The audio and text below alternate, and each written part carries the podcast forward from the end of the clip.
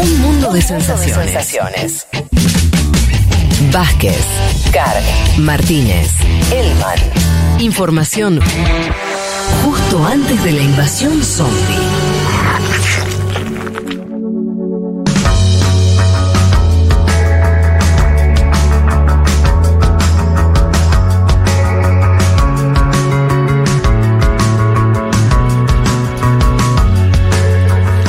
Como les decíamos, eh, queríamos profundizar en la cuestión con la que abríamos el programa, que es la decisión que comentábamos de la Corte Suprema de Estados Unidos de eh, anular un fallo anterior del año 73 que estableció un marco legal para que todas las mujeres en los Estados Unidos tuvieran acceso al aborto.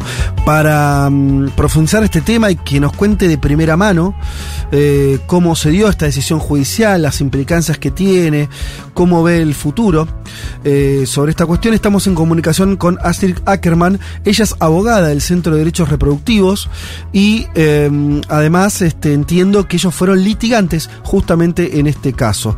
Eh, Astrid, te saluda Federico Vázquez desde Buenos Aires. ¿Qué tal? Aló, muy bien, muchas gracias. Bueno, eh, te encontrás en Nueva York, ¿verdad? Así es.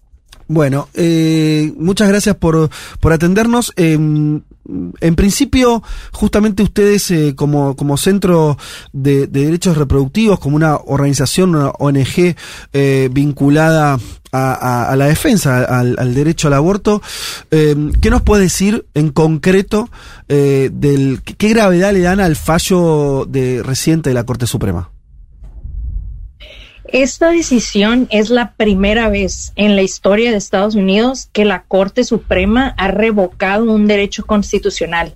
Es un derecho que ha sido protegido aquí en el país por 50 años y es la mayor pérdida para los derechos de las mujeres en toda la historia de Estados Unidos. Los avances de género, en parte aquí en Estados Unidos, han sido gracias a las protecciones de Robbie Wade, del fallo de la uh -huh. Corte. Y hay generaciones y generaciones y generaciones de mujeres, de familias que gracias al acceso al aborto han podido formar eh, decisiones personales sobre sus futuros, sobre sus carreras, sobre su salud. Y no hemos tenido que vivir aquí nosotras en Estados Unidos en un país donde el derecho al aborto no existe.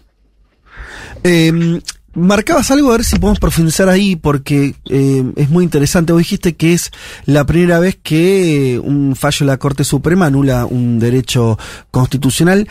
Eh, en Estados Unidos hay una tradición que los fallos de la Corte fueron como ampliando derechos, ¿no? De hecho, revisaba, no sé si es exacto o no, pero que en los últimos, no sé, el último siglo incluso, es difícil encontrar un fallo que retrotraiga. Algunos hablan de, de un fallo histórico del siglo XIX, de una Corte que eh, eh, habilitó la esclavitud, pero bueno, estamos hablando de un fallo de 1853, una, una fecha así. ¿Es verdad que a partir de ese momento no se encuentran fallos que retrocedan en términos de derechos? ¿Este sería el primero? Es correcto, sería el primero. Y si hacemos una comparación global, eh, Estados Unidos ahora está en una posición contrastante completamente del resto del mundo.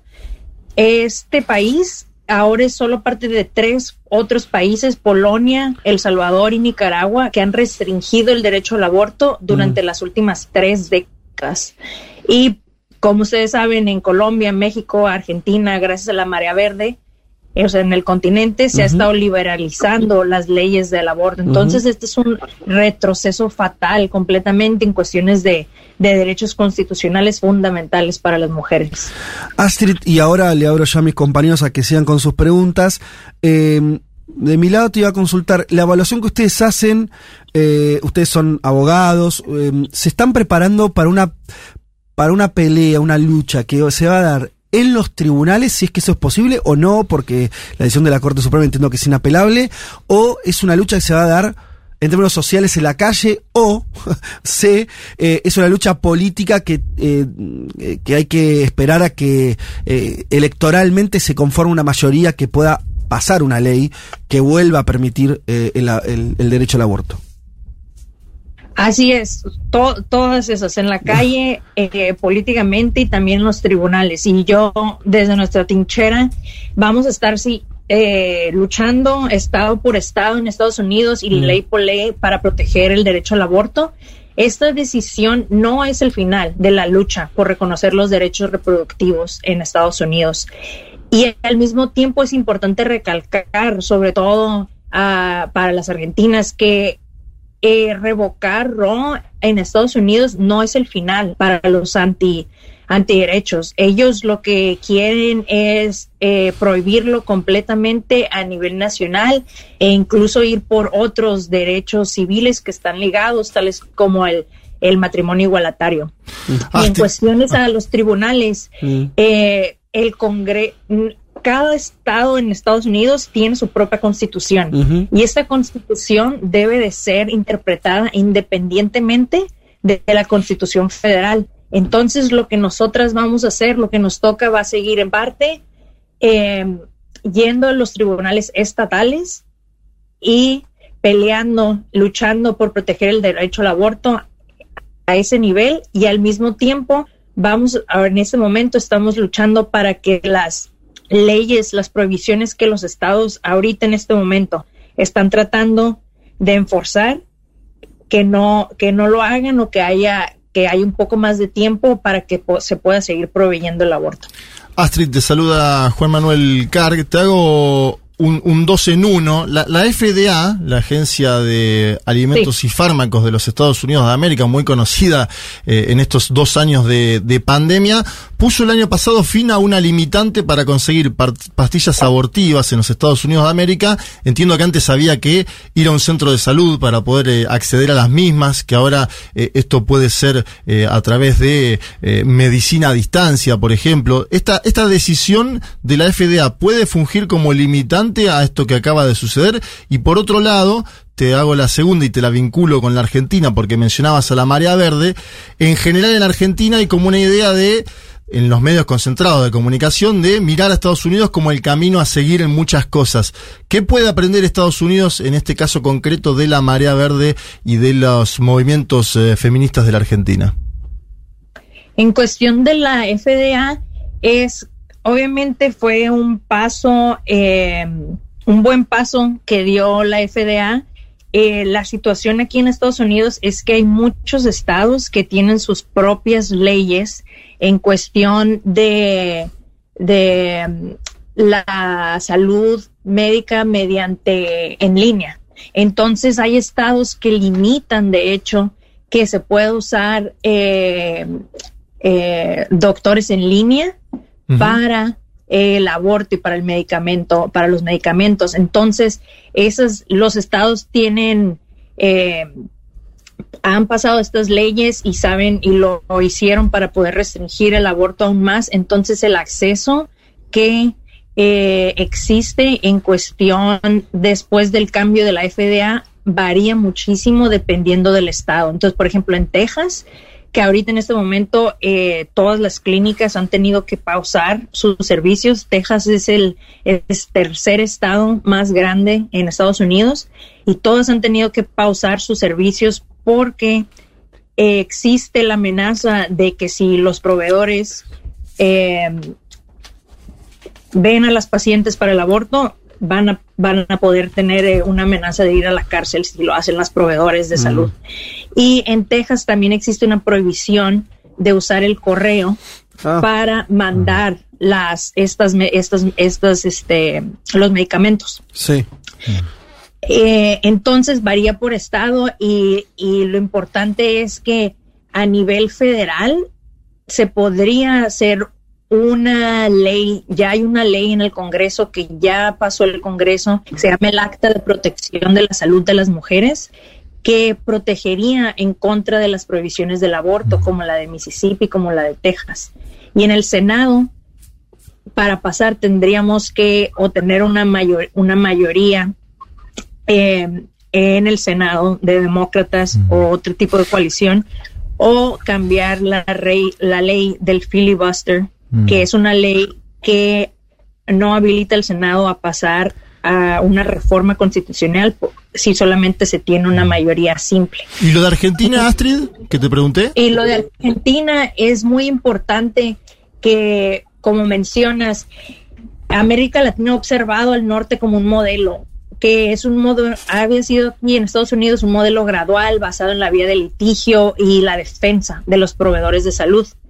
Ahora me parece que Estados Unidos debe ver al sur, a la marea verde como inspiración, ya que los logros en Latinoamérica han sido el resultado de décadas de organización, de movilización y sobre todo empeño para cambiar culturalmente la opinión pública acerca del aborto.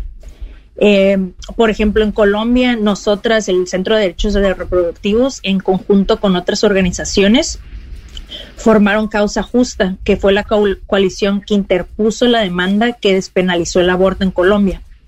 Acá en Estados Unidos debemos también empezar a construir desde abajo, como lo han hecho en Argentina, en Colombia, en México, para poder garantizar los derechos reproductivos y también para culturalmente cambiar, cambiar qué es lo que significa la ley, para que la ley sea, ya sea ley en la calle y después en los tribunales. Astrid, ¿qué tal? Acá Juan Elman te saluda. Te quería preguntar un poco eh, a estas eh, reacciones que se les ha pedido también a líderes demócratas. Eh, Elizabeth Warren dijo después del fallo esto de que había que al menos explorar la posibilidad de ampliar los, los jueces de, de la Corte para, bueno, eh, trabajar sobre, sobre estos fallos que pueden llegar a venir después.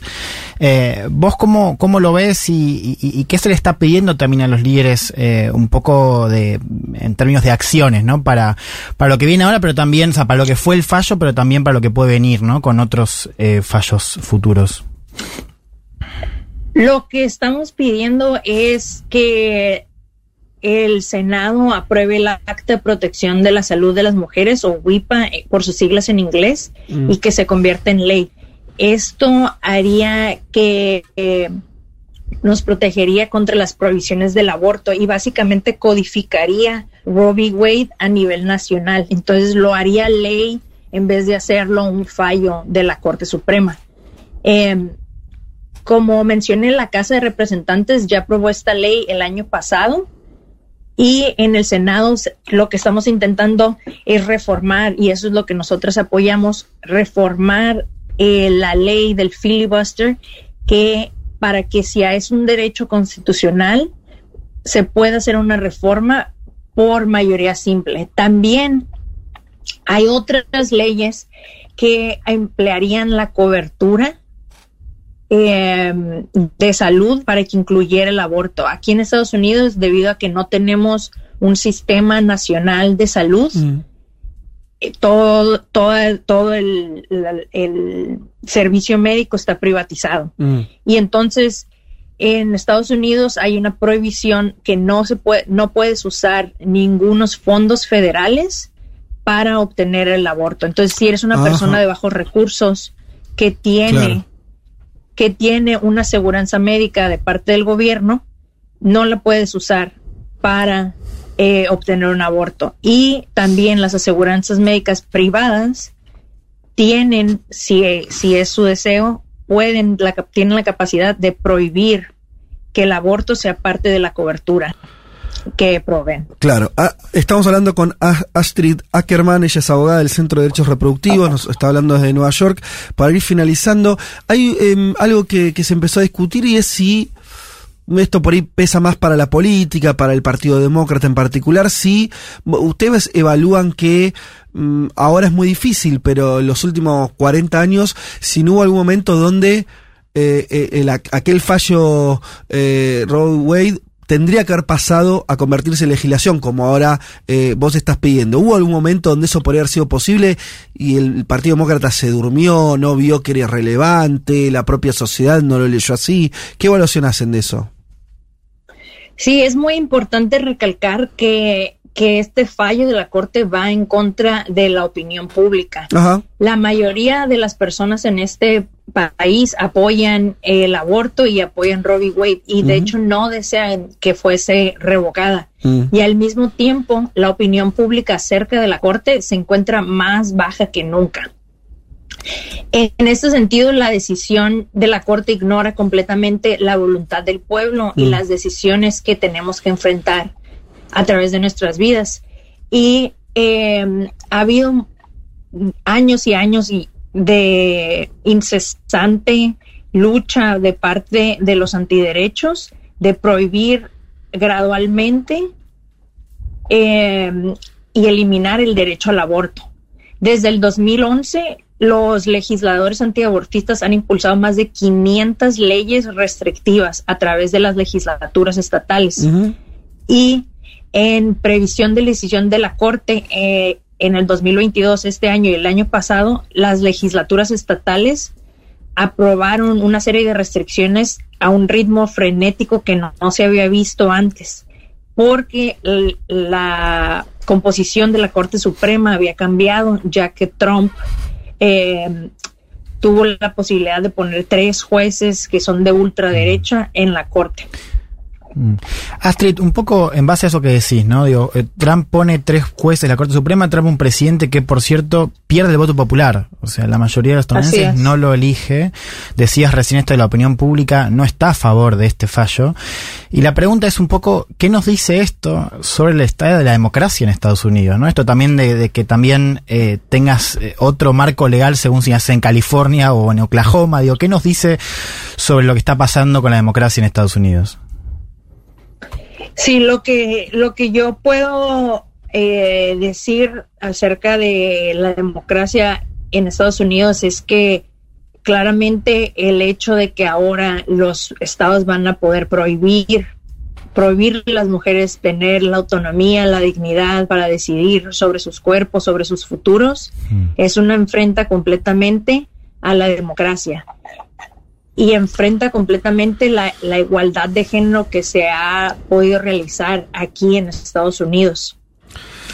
Y en comparación global, es muy importante que estos derechos están ligados a otros derechos fundamentales, como por ejemplo el derecho al voto. Y en Estados Unidos es muy importante recalcar la justicia racial y el derecho al voto para las minorías y las personas racializadas, el de, los derechos para la comunidad LGBT.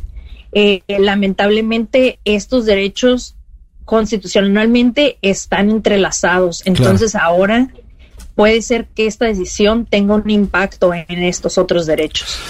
Eh, Astrid, bueno, te agradecemos el tiempo que nos diste, creo que nos, ampliaste muchísimo eh, la, información y, el pulso de lo que están viviendo ustedes allá a partir de, este fallo retrógrado de la, de la Corte Suprema de los Estados Unidos. Una pregunta de, color, eh, eh, ¿puede ser que el pañuelo verde fue un símbolo muy presente en la lucha feminista argentina eh, y lo vimos últimamente que empezó a estar muy presente en las manifestaciones en Estados Unidos. ¿Es algo que tomaron de, acá o, no? No sé si sabes ese, detalle, pero me llamó la atención porque vi muchas imágenes en estos días de, eso. Sí, no, ha sido un cambio muy interesante. Eh, el color, el pañuelo el pañuelo no, no, había sido, no había sido verde como hasta hace unos dos años, dos, tres años empezó el cambio y eh, claro, yo, yo no he hecho ningún estudio acerca eh, específicamente de movilizaciones, pero eh, parece ser en, en, esos círculos que sí, que viene la inspiración de parte de la marea verde y de parte después de Trump que se vio que que esto ya se estaba avecinando, mm. este, este cambio radical ya se estaba avecinando y entonces en ese sentido las feministas acá en Estados Unidos nos empezamos a ver más eh, reflejadas con la realidad que se había vivido en Latinoamérica y eh, el color verde, el mismo color verde que se usa en Argentina, en México, en Colombia que ahora ya es el, es el, el, color primordial que se usa en las manifestaciones aquí en Estados Unidos. Es bien en parte de eso, de estar en, en solidaridad eh, con nuestras compañeras en Latinoamérica. Bueno, qué interesante esto último y una, una, una llama ahí de, de esperanza y, y, bueno, por lo menos dentro de este, de este escenario tan, tan terrible. Eh, interesante también este cambio, ¿no? De pronto el norte teniendo que mirar al sur en términos también de agenda de derechos y de cómo las sociedades latinoamericanas se movilizaron eh, eh, para conquistarlos en estos años, como bien decías. En la Argentina se aprobó a fines del, del, del 2020. Eh, 2020, había dicho 2019, fue el 2020. Eh, así que bueno nada, eh, muchísimas gracias Astrid por esta comunicación y seguramente vamos a estar en contacto para que nos sigas contando cómo es la evolución de esta lucha que se abre ahora para intentar defender eh, el, el, derecho a, al aborto en los Estados Unidos. Te agradecemos muchísimo. Perfecto, muchas gracias.